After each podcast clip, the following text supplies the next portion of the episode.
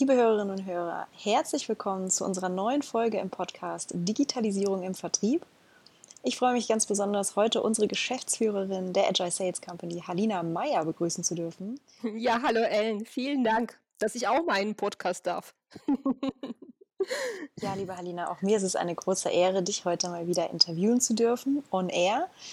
Ähm, wir haben ja vor jetzt zehn Folgen den Podcast damals zusammen gestartet und in der Zwischenzeit viele interessante Expertinnen und Experten zum Thema Vertrieb und Agilität im Vertrieb bei uns gehabt.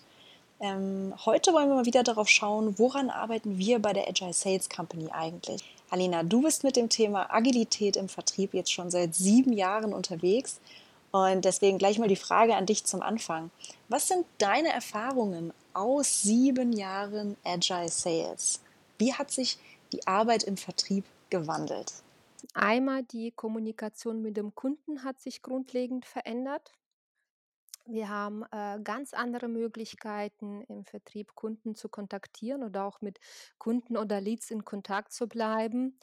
Diese Vielfalt an Möglichkeiten erfordert natürlich auch äh, neue Fähigkeiten, neue fachlichen Fähigkeiten in der Gesprächsführung und auch erfordert auch eine ganz neue Struktur die Vielfalt an äh, Kommunikationsmöglichkeiten jetzt als Beispiel zu benennen. Also ich denke jetzt nicht nur an E-Mail oder äh, Telefon, persönliches Gespräch kennen wir ja schon. Ich denke da auch ganz natürlich ganz stark im Jahr 2020 an Videokonferenzen, ähm, aber auch an äh, Botschaften, äh, E-Mail-Botschaften mit äh, Videos.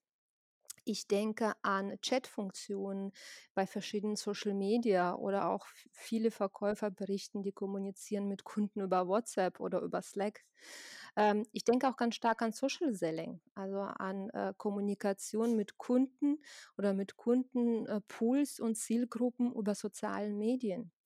Ob das jetzt LinkedIn, Xing oder Facebook ist, egal. Aber wir merken, es ist im Vergleich zu vor zehn Jahren noch, also ich bin ja seit 18 Jahren schon im Vertrieb, wo es zwei, zwei Möglichkeiten gab, plus E-Mail, also persönlich, äh, äh, telefonisch und E-Mail schreiben, ist eine unheimlich große Vielfalt.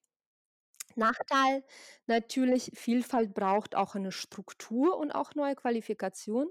Riesenvorteil. Ich kann natürlich Vielfalt von Möglichkeiten. Ich kann als Verkäufer damit spielen, gerade im B2B-Vertrieb mit sehr komplexen und langen Verkaufsprozessen kann ich, habe ich unheimlich viele Möglichkeiten, um am Kunden dran zu bleiben, ohne ihn zu nerven.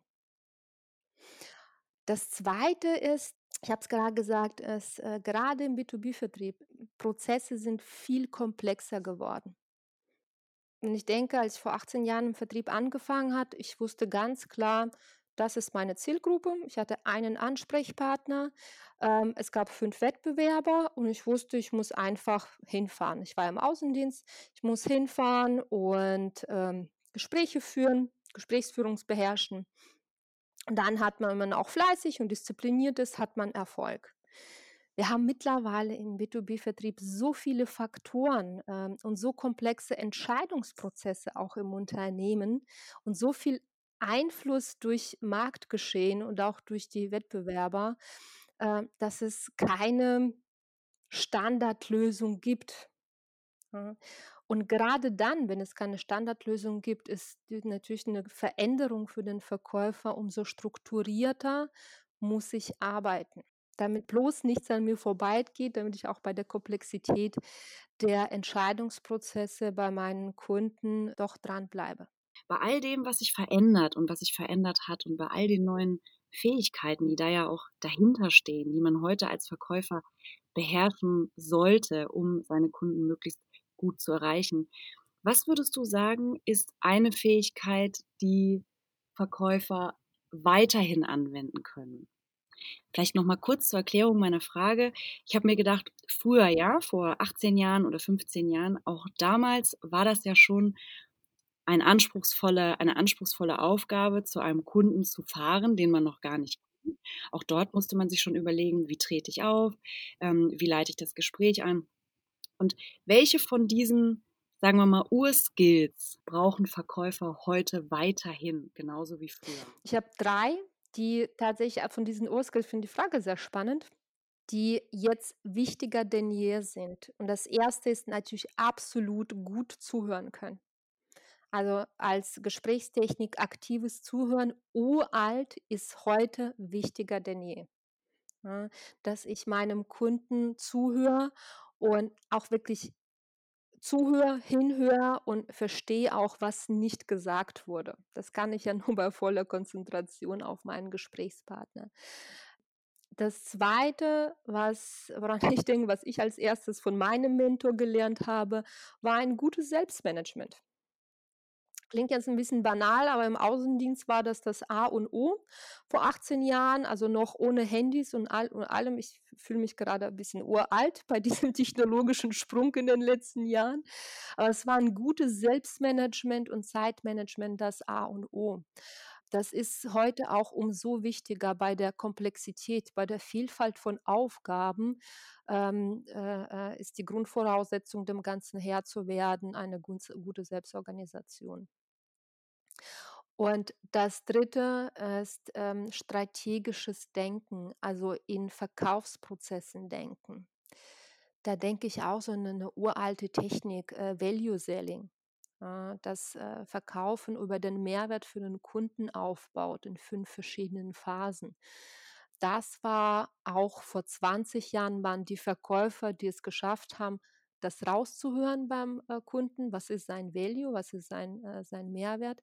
Geschafft haben, da draus so einen strategischen Verkaufsprozess aufzubauen, waren erfolgreich und die die sind auch heute erfolgreich und werden es auch in 20 Jahren sein. Vielen Dank dafür. Also, ähm, du hast gesagt, die Urskills, wenn wir sie mal so nennen, des Verkäufers, die vor einigen Jahren genauso galten wie heute, ist das Fähigkeit, aktiv zuzuhören und genau zuzuhören, ähm, sich selbst und die Verkaufsaufgaben, die Kundenaufgaben zu organisieren und strategisch zu denken, sich also schon vorher zu überlegen, wie erreiche ich meinen Kunden und mit welchen Botschaften, über welche Kanäle erreiche ich meine Kunden. Ähm, zu dem, was du eingangs gesagt hast, wie sich der Markt und damit auch die Aufgabe des Verkäufers heute gewandelt hat, dann kann man es doch so verstehen, dass letztlich der Kern der Tätigkeit ähm, ja gleich geblieben ist. Nur eben sehr viele neue Kanäle und, wenn ich dich richtig verstanden habe, sehr viele neue Ansprechpartner dazugekommen sind, die ein Verkäufer heute auf dem Schirm haben muss und, und ja, mehrere Bälle eigentlich in der Hand haben. Da sind zwei große Bereiche, also neue Kanäle, neue Aufgaben, äh, neue Ansprechpartner Unternehmen, die dazugekommen sind. Das sind für mich aber nicht die größten Veränderungen, die die Auswirkungen auf den Vertrieb haben. Ähm, das Größte ist ähm, für den Verkäufer, für den Beruf des Verkäufers, ist äh, das Kundenverhalten wirklich im Großen und Ganzen hat sich verändert. Als Beispiel, Universität St. Gallen hat eine Studie dazu gemacht, äh, zur Zukunft des Vertriebs im B2B-Vertrieb und, äh, wie sich das Kundenverhalten verändert hat im B2B-Bereich. Da sind so 2 Zahlen rausgekommen. Einmal 54% der Entscheider haben sich bereits informi ausführlichst informiert und sich bereits entschieden, bevor sie den Verkäufer kontaktieren. Ja. Ähm, über die Hälfte, knapp über die Hälfte. Was bedeutet das für diese täglichen Aufgaben für den Verkäufer? Es bedeutet also eigentlich der ganze Job dreht sich um, ja. Äh, ich bin nicht mehr der Berater im Sinne, ich informiere meinen Kunden über Produkte. Das hat er bereits getan.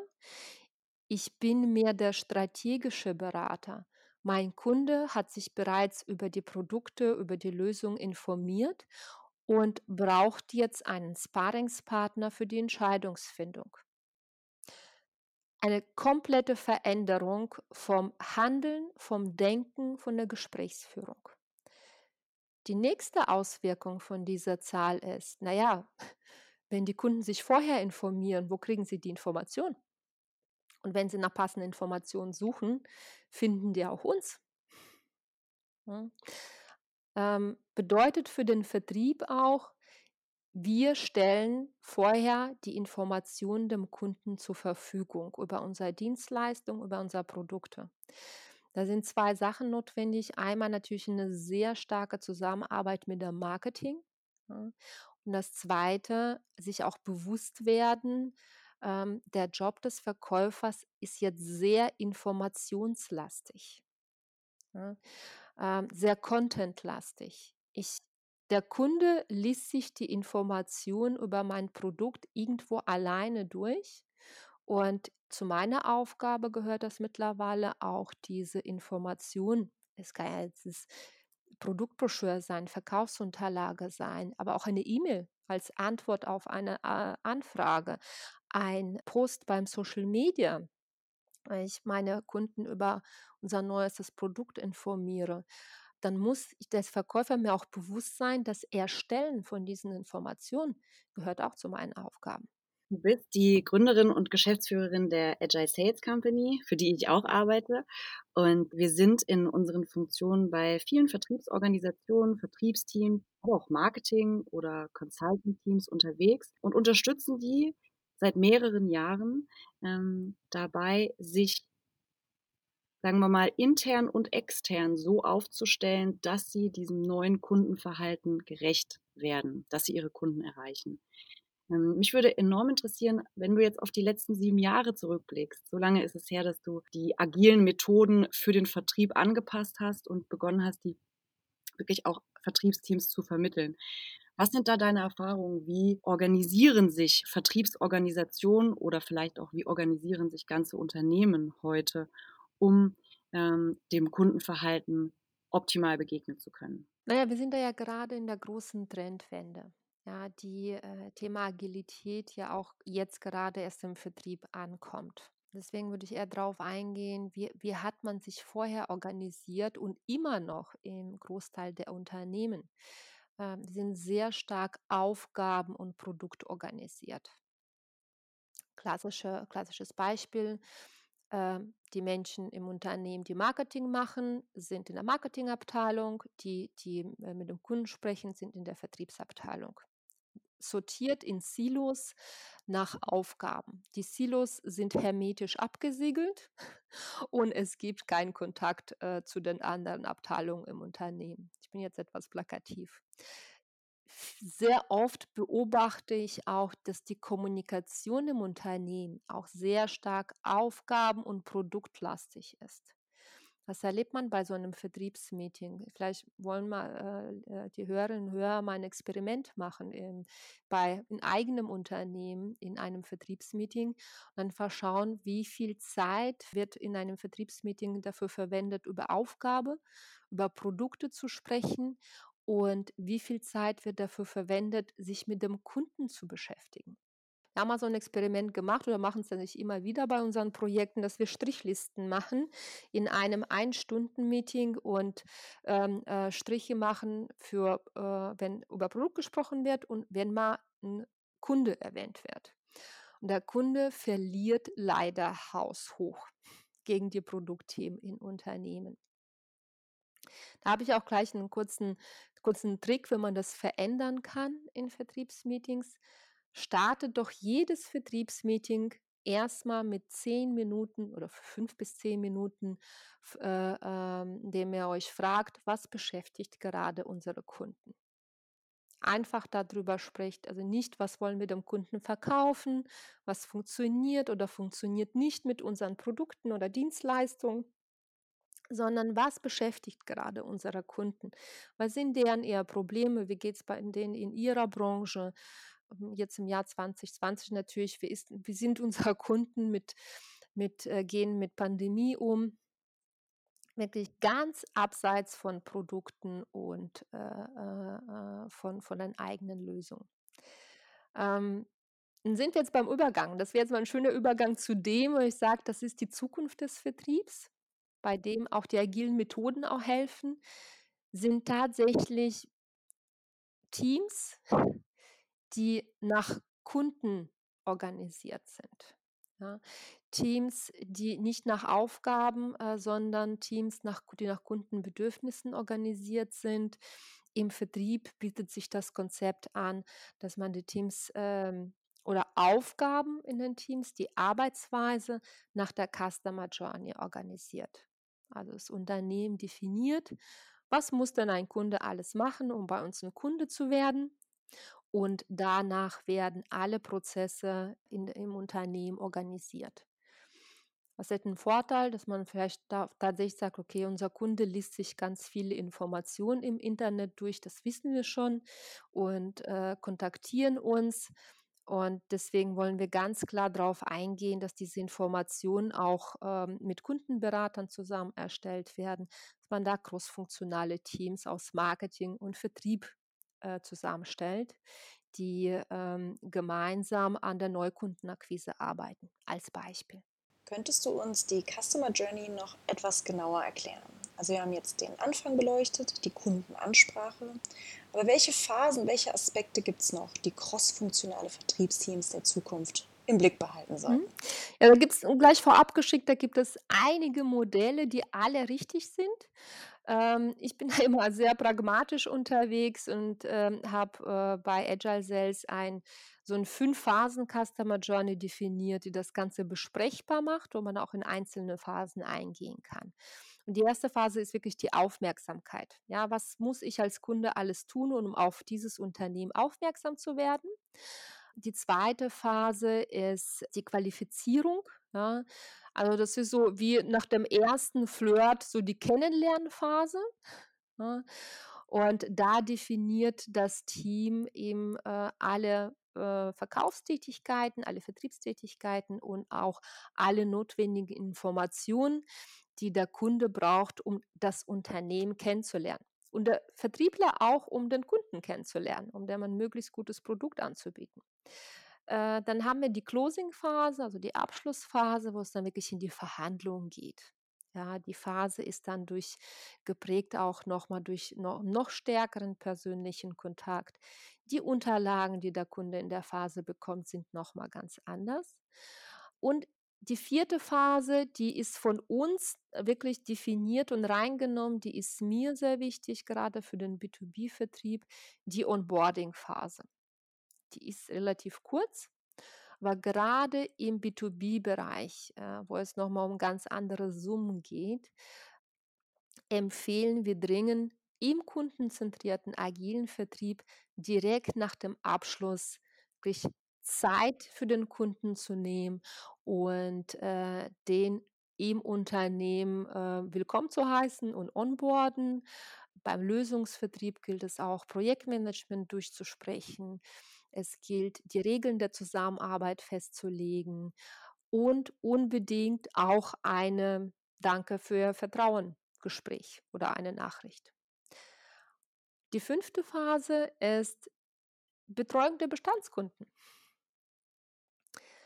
Ähm, da gilt es, die bestehenden Kunden regelmäßig zu kontaktieren und äh, äh, wertvolle Informationen zu liefern. Und in dieser Phase ist eine Regel steht über allem. Immer mehr liefern, als der Kunde erwartet. Also nicht nur Antworten auf die Anfragen der Kunden, sondern bevor der Kunde sich melden, sich bei ihm melden ganz viele Aufgaben für einen Vertriebler und da helfen agile, hilft agiles Arbeiten, ist wie so ein Getriebe, das äh, all das, die Customer Journey und all die Aufgaben quasi am Laufen hält und äh, ein Vertriebsteam unterstützt, das alles auf dem Schirm mhm. zu haben. Ja, wenn ich dir so zuhöre, denke ich natürlich auch an meine Erfahrungen, die ich mit Vertriebsteams gesammelt habe. Und ähm, da ist mir eine Sache schon mehrmals äh, untergekommen, dass Vertriebler dann Respekt haben, vielleicht auch Angst haben, ähm, mit den neuen Kanälen und mit neuen Technologien zu arbeiten. Das kann jetzt ein, eine erweiterte Nutzung des CRM-Systems sein, wo sie sich nicht sicher fühlen. Ähm, kann aber auch, und jetzt gerade in Zeiten äh, der Pandemie ganz aktuell, die Kommunikation mit Neukunden oder auch Bestandskunden über Video sein, sei es über ein voraufgezeichnetes Video oder über Videokonferenz, ne, über Microsoft Teams oder Zoom oder Skype. Da erlebe ich oft, dass äh, Vertriebler ja Berührungsängste haben und finde das eigentlich immer ganz spannend, weil ich mir denke, diese neuen Technologien sind natürlich neu und man muss sich daran gewöhnen, man muss lernen, wie man mit ihnen umgeht. Sie bieten wiederum ja aber auch viele Vorteile. So kann ich mich mit meinem Kunden, wenn ich dem eine Videobotschaft schicke oder mit dem über Video kommuniziere, vielleicht sogar noch viel besser connecten, also viel schneller eine Vertrauensebene erreichen, wenn es ein Neukunde ist, als ich es vielleicht früher über ein Telefongespräch machen konnte. Ähm, ich erlebe aber auch, dass es oft ein sehr langer Weg ist, Teams dahin zu führen, dass sie bereit sind, die neuen Wege mal auszuprobieren, um dann auch wirklich die Customer Journey, die wir in der Theorie super transparent geplant haben, um die dann auch mit Leben zu füllen, um ihren Arbeitsalltag auch wirklich nach dieser neuen Struktur auszurichten. Was sind denn so deine Tipps und Erfahrungswerte, die du unseren Hörerinnen und Hörern mitgeben kannst, wenn sie ihren Vertrieb entlang der Customer Journey aufgestellt haben und jetzt ins Machen kommen wollen? Ja, das gibt drei wichtige Schritte. Und das erste, bevor man ins Machen kommt, und das ist eine wichtige Unternehmensaufgabe und auch wenn, es ist aus meiner Sicht die wichtigste Führungsaufgabe, äh, das Erklären des Wahrums. Ja, warum brauchen wir jetzt neue Vertriebsprozesse? Warum brauchen wir Agilität im Unternehmen? Ähm, warum verändern wir uns gerade? Ja, warum verlangen wir auch von euch gerade diese, diese Veränderungen? Ja. Und ähm, an diesem Punkt mache ich oft die Erfahrung, dass dieses Warum entweder fast vergessen wird oder und dass man sofort im Tun ist, machen wir jetzt einfach oder nicht, also einfach nur schlecht erklärt wird. Ja. Und da kann ich an alle Führungskräfte appellieren, bitte, bitte einmal für sich selber Zeit nehmen, um sich wirklich klar darüber zu werden, am besten natürlich auch im Management-Team, klar darüber zu werden, warum steuern wir die, die hier das Unternehmen gerade in andere Richtung. Und, und überlegt euch auch die Kommunikation, die Formulierungen an die Kollegen. Das braucht richtig Mühe und richtig Zeit. Und wenn aber dieses Warum steht, ähm, das muss ich dann auch immer wieder wiederholen und ne, selbstverständlich auch vorleben. Das ist so ein Ja-Nein-Schalter. Ja, wenn das funktioniert, dann hat man eine Chance bei all den Veränderungsprozessen Richtung kundenzentriertes Unternehmen. Wenn man es nicht hat, dann ist alles, was man danach macht, wird nicht funktionieren. Das Zweite, du hast gerade neue Technologien, erzähl, äh, neue Technologien erzählt. Ich meine, wir haben es in unserem Unternehmen ja dieses Jahr ganz stark erlebt. Äh, wir haben äh, ähm, ja, 16. März in Lockdown. Wir, sind, wir waren alle im, selber auch im Homeoffice. Ich glaube, am 3. April haben wir direkt schon mit ähm, Online-Seminaren angefangen. Also wir haben ja direkt alle Präsenzveranstaltungen in Online-Seminare übersetzt. Und, ähm, und das bedeutet anderes Arbeiten. Das bedeutet auch tatsächlich neue Technologie erlernen und erlernen, wie ich mit dieser neuen Technologie arbeite. Und auch da nehme ich Unternehmen und Führungskräfte in die Pflicht. Das braucht ein Qualifikationsprogramm für jeden Einzelnen. Mit ins kalte Wasser werfen und schwimm mal wird bei einem oder anderen funktionieren, ähm, nicht bei jedem Einzelnen. Gehört für mich auch zu den Aufgaben des Unternehmens, die Menschen im Unternehmen für neue Arbeiten, fürs neue Kundenverhalten zu qualifizieren und auf diesen Aufgaben vorzubereiten. Und das Dritte, was es braucht, es braucht Geduld. Wenn das Warum geklärt ist, man hat auch die Fähigkeiten dazu erlernt, braucht es Geduld und Übung. Ja, wenn ich es konsequent durchziehe, ist die Zeit gar nicht so lang. Also wir haben ja auch äh, erfolgreiche Projekte, wo es in drei Monaten zur kompletten Transformation in einem Team gekommen ist. In der Regel ist es ja so sechs bis zwölf Monate, dass die Veränderung dauert. Aber wenn alles sauber ist, mit viel, viel, ja, viel Übung und Geduld, ist ein wichtiger Faktor. Ja, ich würde gerne dazu was ergänzen. Du hast jetzt, was das Warum erklären angeht und was auch die Vermittlung der Technologiekompetenz angeht, stark die Führungskräfte in die Pflicht genommen. Ich kann da nur ergänzen aus Sicht aller Verkäuferinnen und Verkäufer, die vielleicht jetzt zuhören, die nicht in der Führungsverantwortung sind. Auch wir als Mitarbeiter haben da eine Pflicht zu erfüllen, wenn wir uns dafür entscheiden, unsere Kunden so anzusprechen, wie wir sie am besten erreichen können, wenn wir uns dazu entscheiden, die Art der Zusammenarbeit zu verändern. Und zwar ist die Pflicht der Mitarbeiter darin, diese Veränderung aktiv vom ersten Tag mitzutragen. Das, was sich verändert am Teamgefüge, wenn man agil arbeitet im Vertrieb, ist, dass die eigene Kompetenz und die eigene Kundenexpertise viel mehr gefragt ist, als man es vielleicht bisher in einem klassisch organisierten Vertriebsteam oder Marketingteam gewohnt war. Sprich, es ist nicht mehr nur der Vertriebsleiter oder der, die Vorgesetzte, die sagt, was wird jetzt als nächstes gemacht, wie gehen wir unsere Kunden als nächstes an, das ist die neue Strategie, sondern das eigene Wissen, die eigenen Einschätzungen darüber, was die Kunden gerade brauchen und wie man die Kunden erreichen kann, das wird sehr viel wichtiger und äh, das äußert sich darin, dass wir Mitarbeiter, wir Vertriebsmitarbeiter dieses Wissen mit unseren Kollegen sehr intensiv teilen. Das heißt, für eine erfolgreiche Vertriebsorganisation der Zukunft ist der Rahmen enorm wichtig, den die Führungskraft steckt. Da hört es aber nicht auf. Genauso wichtig ist auch der Beitrag der Verkaufsmitarbeiterinnen und Mitarbeiter. Und ganz ehrlich, ich persönlich sehe darin eine wahnsinnige Chance, immer wieder Neues auch zu lernen. Man ist dann, wenn man sich darauf einlässt, den Verkaufsprozess aus Sicht des Kunden zu denken, ist man ja automatisch auch daran interessiert, über welche Kanäle sucht denn mein Kunde nach Informationen? Was sind denn gerade so die neuen Trends, wie ich meine Kunden überraschen kann? Ist das eine Videobotschaft, die, die ich denen schicke? Ist es vielleicht ein Podcast-Interview, in dem ich mal mitmache und meine Kunden darüber erreiche? Da gibt es ja wahnsinnig viele Möglichkeiten heute und man selber als Verkäuferin, als Verkäufer ist genau eben da gefragt. Was sind die Trends und wie kann ich die Trends so nutzen, um meine Kunden noch besser zu erreichen? Das erfordert aber auch eine Veränderungs- und Lernbereitschaft von jedem Einzelnen, was, äh, was ja auch ja, die, die eigentliche Freude am Arbeiten ist. Und was sich, glaube ich, auch viele wünschen. Das war im Interview die Gründerin und Geschäftsführerin der Agile Sales Company GmbH, Halina Meyer. Vielen Dank, Halina, dass du mit uns deine Erfahrungen aus den letzten sieben Jahren agile Methoden im Vertrieb geteilt hast. Und äh, wer neugierig ist, woran wir bei der Agile Sales Company aktuell arbeiten, was die neuen Trends sind, die Halina Meyer und ich für unsere Kunden identifizieren, der ist herzlich eingeladen, uns auf LinkedIn zu folgen. Dort gibt es ein Profil der Agile Sales Company und auch das Profil von Halina Meyer, wo es regelmäßige Updates zu den neuesten Vertriebstrends gibt. Ja, und ich kann von mir sagen, freut mich sehr, äh, dass sich 'n äh, Podcast angehört haben und dass ich finde, die Themen Digitalisierung im Vertrieb, Agilität im Vertrieb interessieren.